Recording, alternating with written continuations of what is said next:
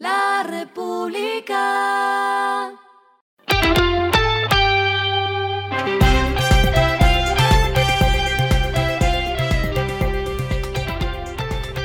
Esto es lo que debes saber al comenzar la semana. Los indicadores arrancan el lunes así. El dólar cerró en 4.552.56 pesos, bajó 64.02 pesos. El euro cerró en 5.010.78 pesos, bajó 67.69 pesos.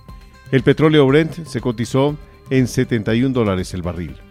La carga de café se vende a 1.940.000 pesos y en la bolsa de Nueva York se cotiza a 1.91 dólares. Las movidas del fin de semana fueron.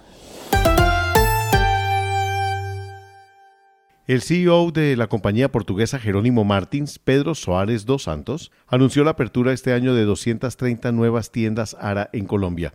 El anuncio se dio en la reunión entre el presidente Gustavo Petro con Soares en Lisboa en el marco de la visita de trabajo del mandatario colombiano a Portugal. Durante el encuentro, el gobierno también puso a consideración del alto directivo del grupo Jerónimo Martins la posibilidad de que Tiendas ARA compre directamente a los campesinos del país los productos que expende en sus establecimientos en Colombia. Berkshire Hathaway de Warren Buffett ha registrado un beneficio de 35 mil millones de dólares en el primer trimestre, gracias a las ganancias de valores como Apple Inc., mientras que el aumento de los ingresos por inversiones y el repunte de la aseguradora de automóviles Geico reforzaron sus resultados operativos.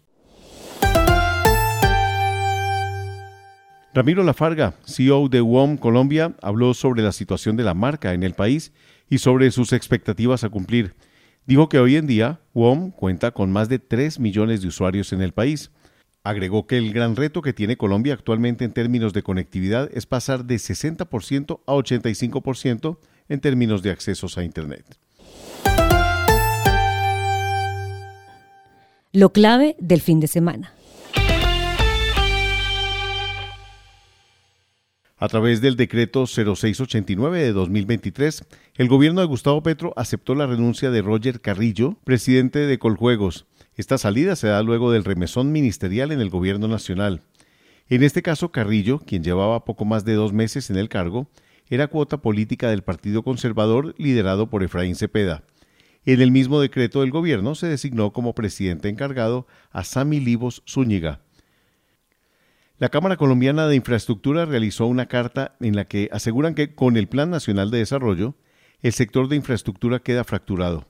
En concreto, la entidad se refirió a seis artículos que, abro comillas, no solo allanan el camino para expandir la corrupción, sino que también abren un enorme boquete para que prolifere la entrega de obras civiles fallidas con bajísimos estándares de calidad, cierro comillas, dijo el gremio en la carta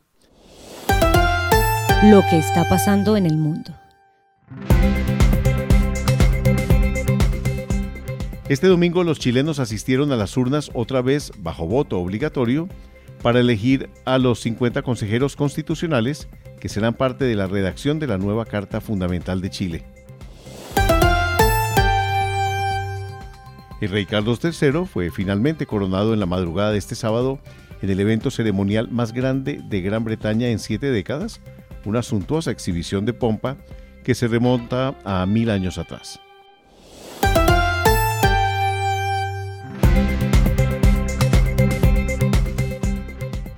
Finalizamos con el editorial de hoy, título Un presidente jugando con candela. Sumario, las últimas salidas del presidente al pretender alinear la justicia, al tiempo de llamar a las marchas sociales para sacar adelante sus reformas, son un caldo de cultivo peligroso.